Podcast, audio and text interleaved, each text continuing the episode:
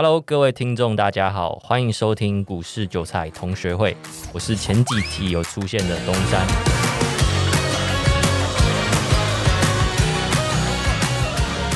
经过上次的提问，我对股市有了更多的好奇心。那有了更多的好奇心，当然就会有更多想问的问题。所以今天我们一样找来我们公司的股市大神 K C 来替大家解答。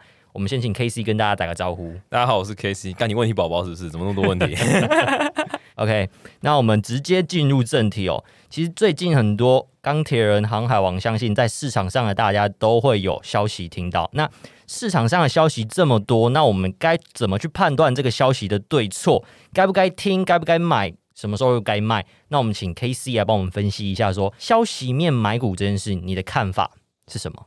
我先讲一下，讲到消息面，我会切成两部分。但为什么会讲的那么细？其实我之前在做股票的时候，呃，以前我是炒股票，所以的确我有一派的朋友他是会去放消息的。那他们是属于公司派。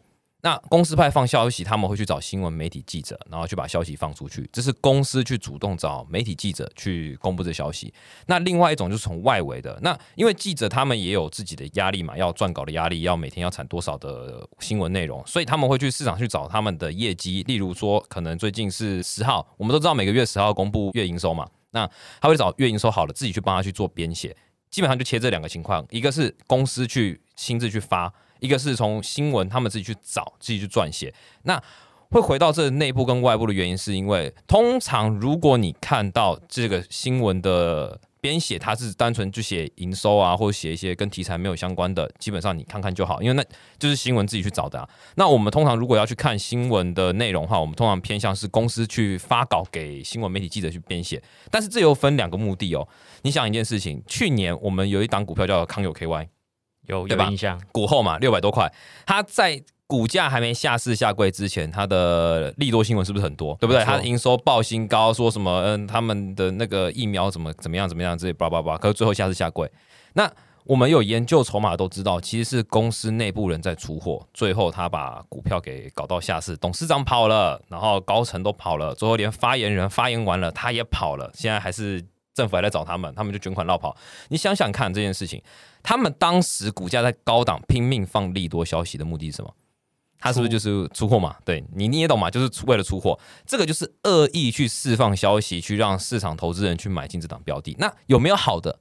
也有啊，也有人是真的，诶，我公司是真心好的。可是这又回归到就是公司他们的执行长跟老板他们的本质上面，这个就比较难区分了。这个要研究到筹码跟筹码面跟形态面。但是我们可以从知道，公司去放消息也有分好与坏。了解吗？OK，再来没有，还有另外一种消息哦，还有另外一种消息。最近新闻不是爆很凶吗？就是投顾在炒炒股票，然后最后被被抓走，这是不是也是爆消息？对吧？这也是爆消息。那投顾他们在炒作股票，其实业内不止业内，我相信很多资深股民都知道，他们就是一个就是台面上的投顾，他是有牌的，在私下去跟一些我们叫炒手跟做手。就是没有牌，但是他是很有钱、很有钱、很有钱的主力或者大户，他会提前先去布局。布局完之后呢，他跟这个投顾做合作，希望在台面上先去喊标的。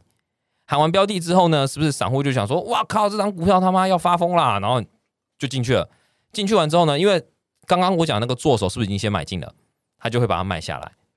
这是最基础架构。那他们的操作手法非常多样，但是很简单的概念就是他们有一个内内。呃，专门在放消息的人跟在私下在炒作的人，然后他们会互相去搭配，先把成本先降低，然后再放市场消息去炒作，这是最简单最简单的投顾方式。但投顾有炒作方式有非常多种，甚至还有一种我们讲就是群主开五五坡，这是什么意思？他的群主一定不是只有一个嘛？投顾的群主，那我群主假设有十个，我就把它拆五五，有五边的人我是做多的，五边人做空的。那假设今天股票上涨，是不是五边那个那五个群主做多的人他赚钱了，然后五个做空的人赔钱了？那是不是赔钱的人你就管他去死，你就不用管他了？然后现在在管那个五个群主赚钱的人，他是不是把你当神？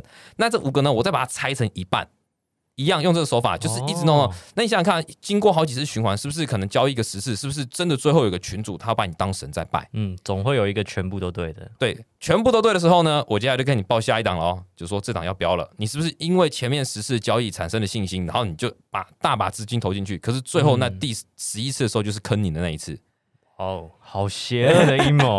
没有，他交易手法非常多样。那其实因为这样的情况下，导致很多人对于消息面都保持一个怀疑的态度。那其实我觉得这跟市场导致就是要恶意坑杀散户的心情，为了钱然后去释放这些有的没的消息是也有相关的。所以在消息面上面，我会简单去区分，一个是投顾会放的消息，这个是一定会一直持续发生的，因为他们是靠这个赚钱的。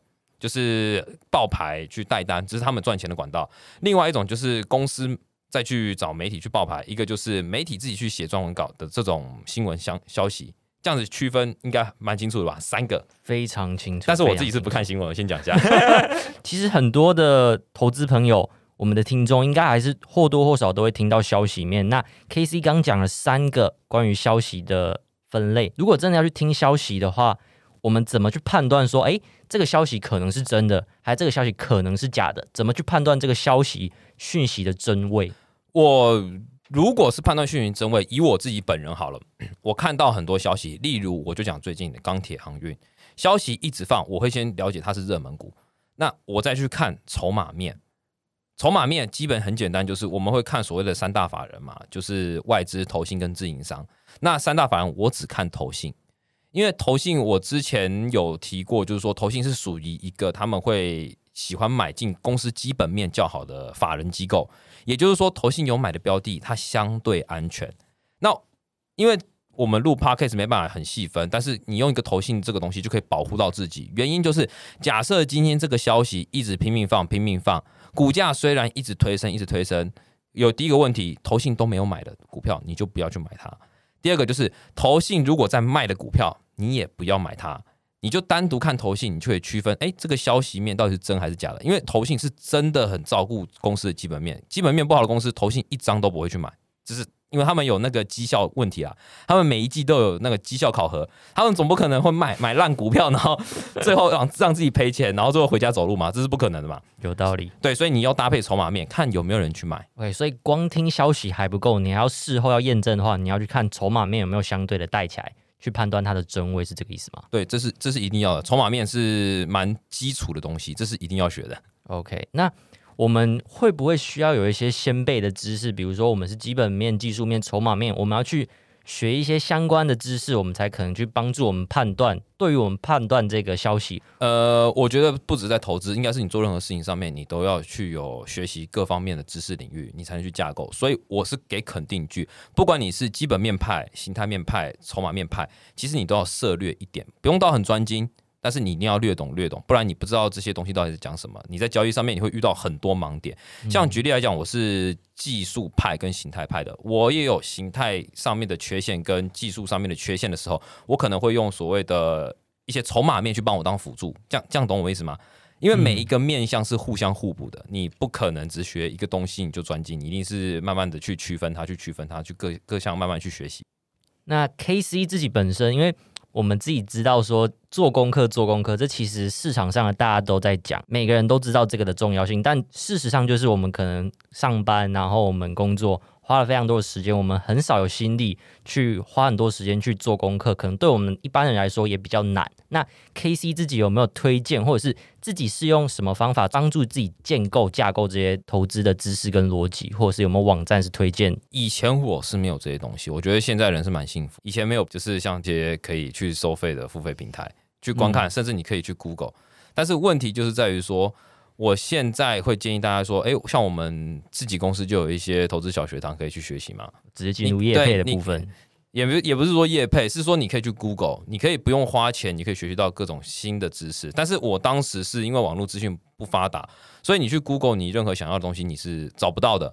那因为现在是股市狂潮嘛，所以人人都在写这相关的文章。那当然你在搜寻上面你是会非常容易的，所以我会建议说，你先去 Google。那你不用花钱，你可以在 Google 上找到一些很多你可以想知道的答案。嗯，先去学习。那我之前的学习方式就很土法炼钢，就是账单，你去下单，你就是一直赔，一直赔，一直赔，赔到最后你才领悟。